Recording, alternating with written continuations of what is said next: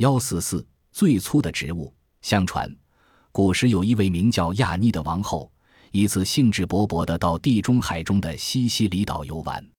当他带了一队人马来到埃特纳火山附近的时候，天上忽然下起了滂沱大雨。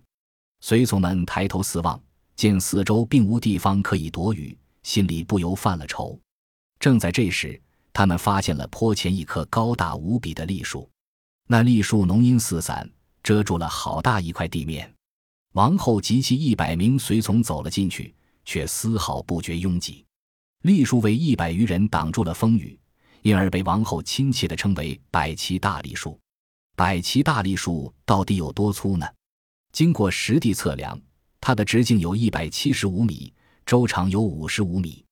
北美的巨山和非洲的猴面包村可算是世界级的粗树了，但巨山的直径最粗的也不过十二米左右，猴面包树呢也仅仅十米左右粗。